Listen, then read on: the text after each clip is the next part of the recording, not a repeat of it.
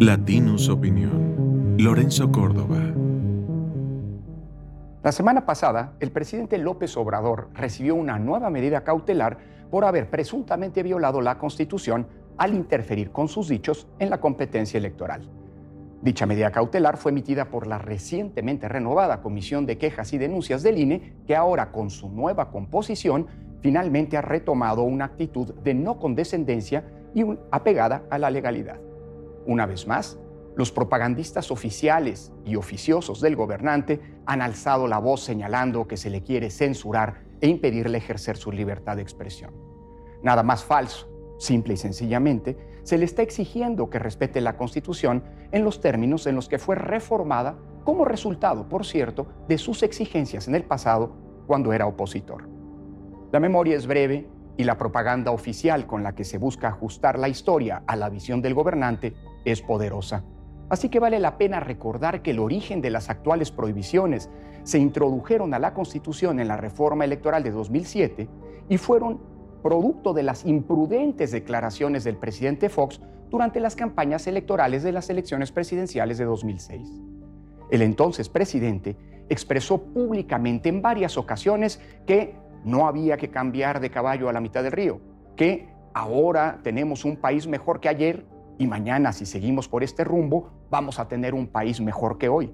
O bien que no debe hacerse caso del canto de las sirenas ni de populistas y demagogos que van a cambiar todo, como lo recordó por cierto en un reciente artículo el consejero del INE Jaime Rivera.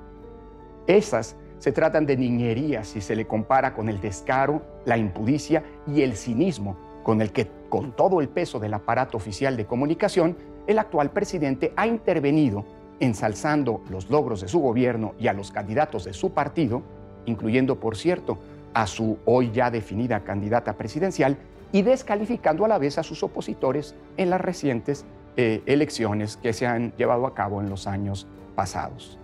Además, ello ha ocurrido con el eh, detalle de que, a diferencia de Fox, a quien se le puede tachar de irresponsable, si se quiere, de haber vulnerado la equidad de la contienda, pero no de haber actuado ilegalmente, porque entonces la Constitución no imponía expresamente a los servidores públicos el deber de conducirse con neutralidad, ni prohibía el que se interfiriera en los procesos electorales a favor o en contra de algún partido candidato. En cambio, López Obrador lo ha hecho hoy violando abiertamente y sin empacho a la Constitución. En efecto, para evitar que volviera a vulnerarse la equidad en las elecciones como lo hizo Fox, desde 2007 la Constitución establece en su artículo 134 que, cito, los servidores públicos tienen en todo tiempo la obligación de aplicar con imparcialidad los recursos que están bajo su responsabilidad sin influir en la equidad de la competencia entre partidos políticos. Las conferencias mañaneras del presidente, la señal que el Estado genera para su difusión y los medios de comunicación social del gobierno implican recursos públicos que pagamos todos, que por eso no pueden ser utilizados para pronunciarse en favor o en contra de ningún partido o candidatura. De hecho, a lo largo de los 16 años que ha estado vigente esta norma, el IFE antes y el INE después han determinado en varias ocasiones que los presidentes en turno han cometido violaciones constitucionales. En el caso del presidente Calderón, en un par de ocasiones. En el caso del presidente Peña, también en dos momentos. Pero en el caso del presidente López Obrador, el Tribunal Electoral ha determinado ya en 15 ocasiones que ha violado el artículo 134 de la Constitución. Ha también validado en 19 veces las medidas cautelares que el INE ha emitido en su contra y ha ratificado también la, administración pública con la que el INE eh, sancionó la violación en una ocasión de las medidas cautelares que se le habían impuesto. Y todavía, por cierto, hay varios procedimientos que están pendientes por resolverse por denuncias contra el presidente.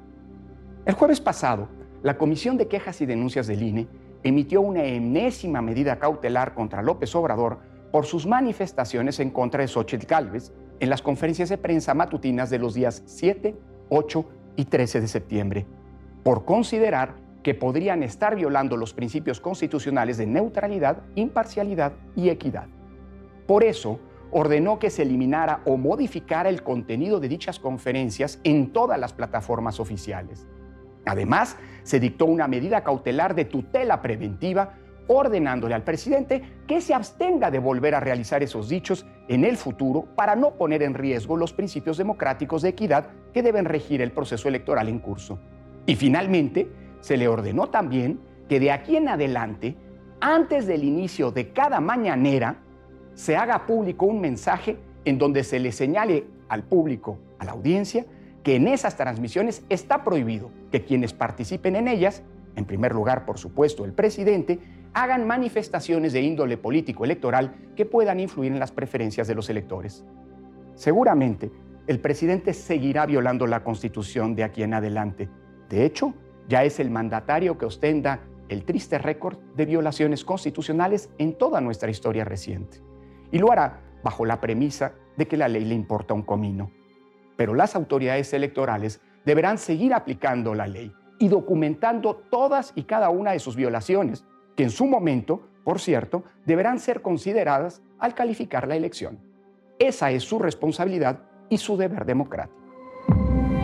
Esto fue una producción de Latinos Podcast.